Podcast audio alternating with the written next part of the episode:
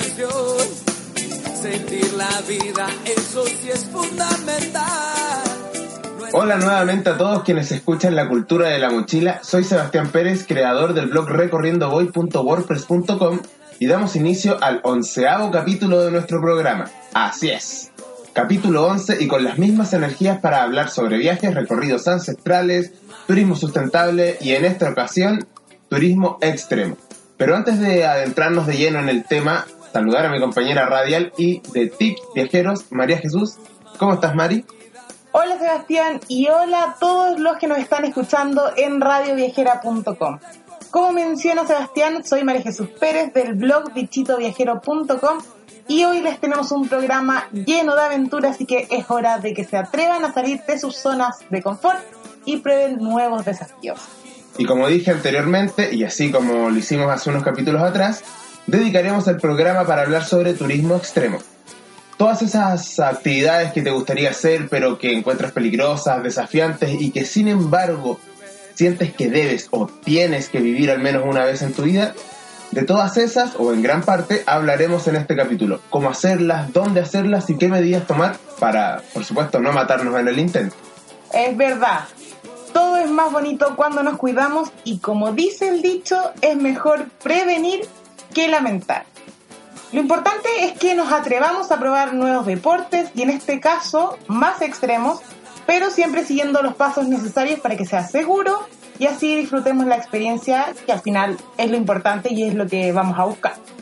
Ya vamos a estar conociendo algunas de estas actividades para practicar el turismo extremo, pero antes nos iremos a una pequeña pausa musical. Recuerda que puedes comentar con nosotros a través de Twitter usando los hashtags la radio de los viajes y la cultura de la mochila y contarnos qué deportes extremos te gusta practicar o has probado alguna vez. Nos vamos a escuchar Cool and Unusual Punishment de Nofex. Quédense en.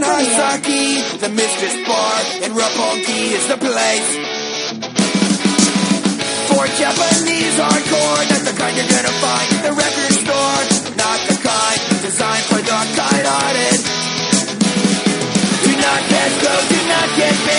bailed. Go directly to Osaka jail, where you get locked or drunk under the table.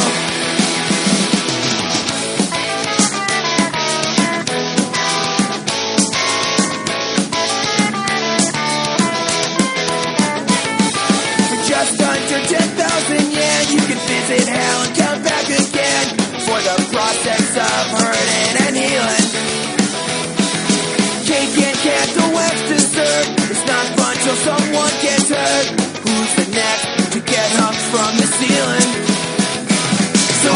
want rewards and consequence, they got the cool and unusual punishments. Get on your knees for Japanese instruction. Rope and sinker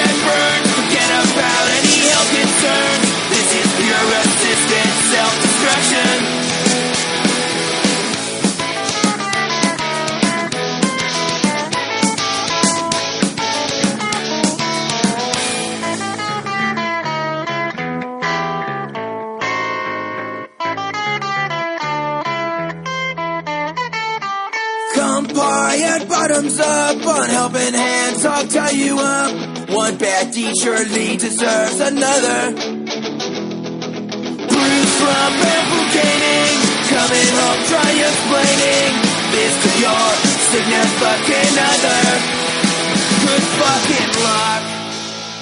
Estamos de regreso en la cultura de la mochila y es hora de ponernos en modo Indiana Jones, porque vamos a ir directo a la aventura.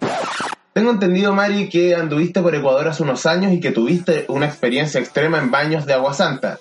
Cuéntanos un poco al respecto.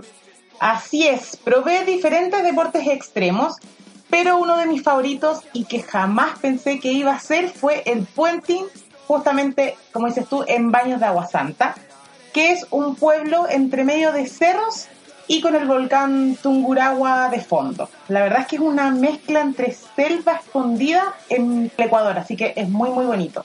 Primero, eso sí, quiero aclarar públicamente que yo le tenía pánico a la idea de tirarme desde un puente, pero la Feña, que es mi amiga con la que viajé a Ecuador, me desafió y nada, pues, cuando a mí me hacen una apuesta, yo me aventuro nomás porque soy así.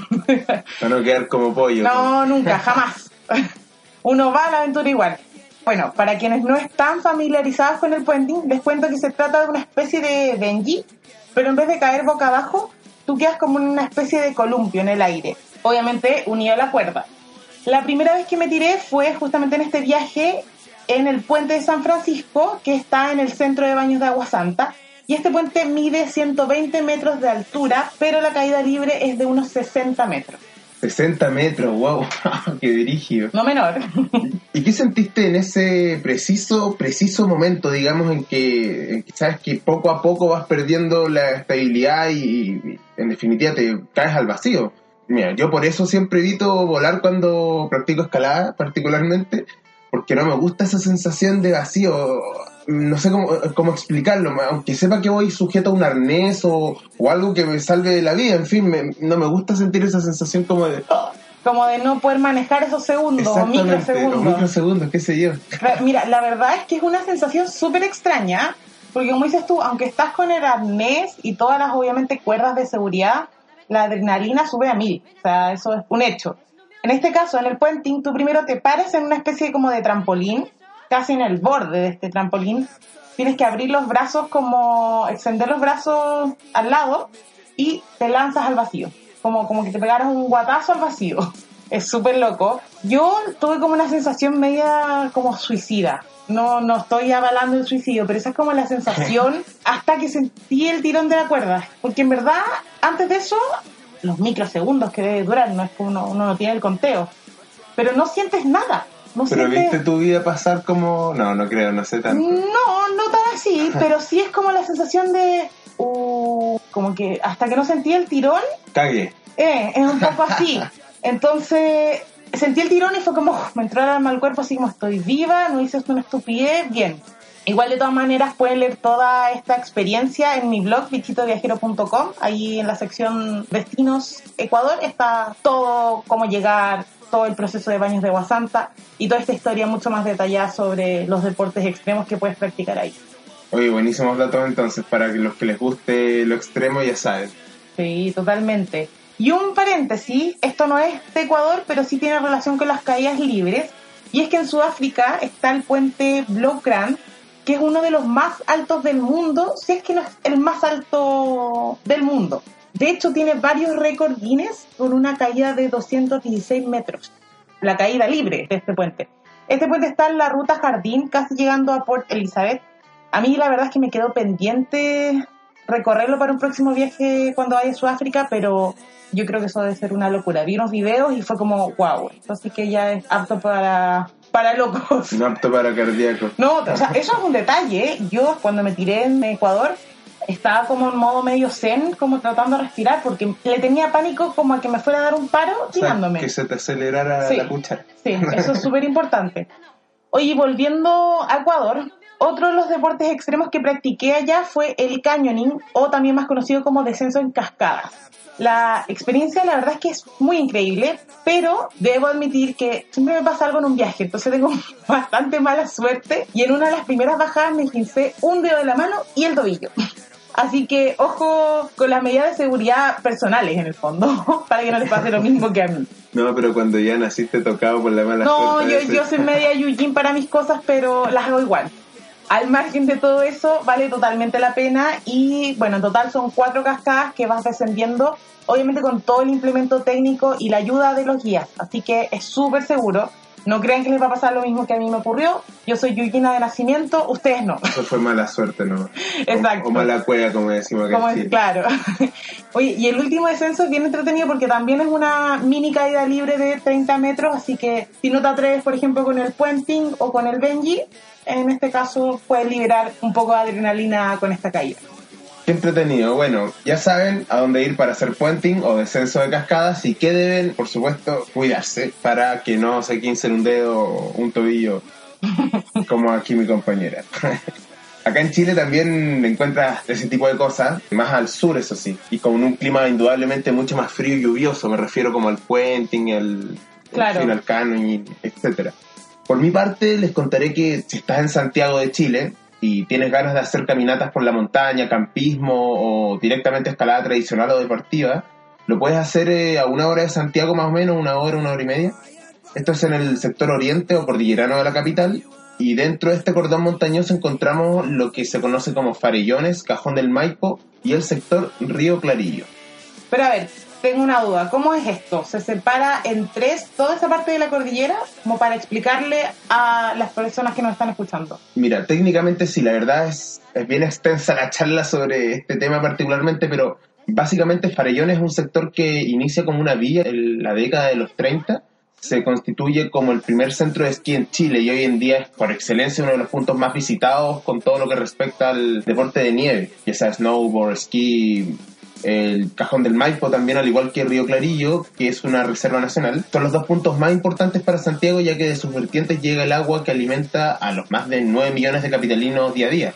Entonces, la única diferencia es que Río Clarillo, al ser reserva, está más aislada de alguna otra manera en su acceso, a diferencia del Cajón del Maipo, en donde se concentra la mayor cantidad de spots de escalada, ya sea deportiva y tradicional, y bueno, por supuesto es de fácil acceso, entonces tiene más concurrencia de gente y por lo demás no es necesario ir eh, llegar en auto a estos lugares es mucho más asequible se pueden tomar buses desde la capital en fin a, Río Clarillo y Farellones cuesta un poco más llegar en, en vía como transporte público Claro, es más fácil como contratar un tour o, o comprar los tickets, por ejemplo, para ir a Farellones, los tickets de los esquí que, que incluye traslado muchas veces. justamente Oye, Seba, ¿y cuáles son estos microbuses que tú mencionas como para llegar a- al Cajón del Mo? Ya pues. Una de las más famosas es la ola que se llama El Gringo y que muy pocos surfistas han podido vencer porque supera los 5 metros de altura y bueno, obviamente es todo un desafío. Wow, solo para valientes, me imagino. En el segundo lugar tenemos a Iquique, que tiene de todo un poco. Gracias a sus increíbles vientos se puede practicar parapente los 365 días del año y disfrutar las vistas de la ciudad desde las alturas. Para los amantes del mar está también la opción de practicar surf en la playa Cabancha. Y si les gusta la aventura en tierra, no pueden dejar de hacer sandboard en las dunas de Cerro Dragón. Yo las tengo pendientes para cuando regrese a la región de Tarapacá, así que ahí estamos haciendo las ganas. Yo también, la verdad es que sobre todo quedé con las ganas de hacer parapente cuando vi que se tiraban desde altos pisos. La gente aún más conocida como Rapa Nui, para que rescatemos los nombres reales de los destinos, que además de ser un lugar paradisiaco y que muchos quieren visitar, es perfecto para practicar buceo y snorkeling porque sus aguas son transparentes e incluso alcanzan una visibilidad de 60 metros. Mira, está bueno Eso. eso. Yo no conozco todavía Rapa Nui. Ojo, eso sí, porque ahora Rapa Nui tiene una nueva normativa con los turistas, que en el fondo, para no saturar de turistas, no pueden ingresar por más de un mes. Porque muchos se quedaban y se quedan encantados con la isla y se quedaban y se quedaban y se quedaban. Sobrepoblado. Y es una isla. Entonces ahora cualquier tipo de turista, desde un chileno hasta un chino, por poner un, un Tiene un tiempo determinado para estar. máximo un mes. Ese es el tope. Perfecto, bueno. Ya recorrimos el norte y vamos por el centro de Chile, por lo que es el turno de la capital, Santiago. Y tal como lo comentamos hace un rato atrás, el Cajón del Maipo es excelente para practicar escalada y trekking, así como incluso rafting y kayak. a tomar nota entonces para animarse a hacer este deporte si están de paso por Santiago. Y si no han escuchado lo que comentamos hace un ratito atrás, pueden escuchar este programa después obviamente en iVox.com.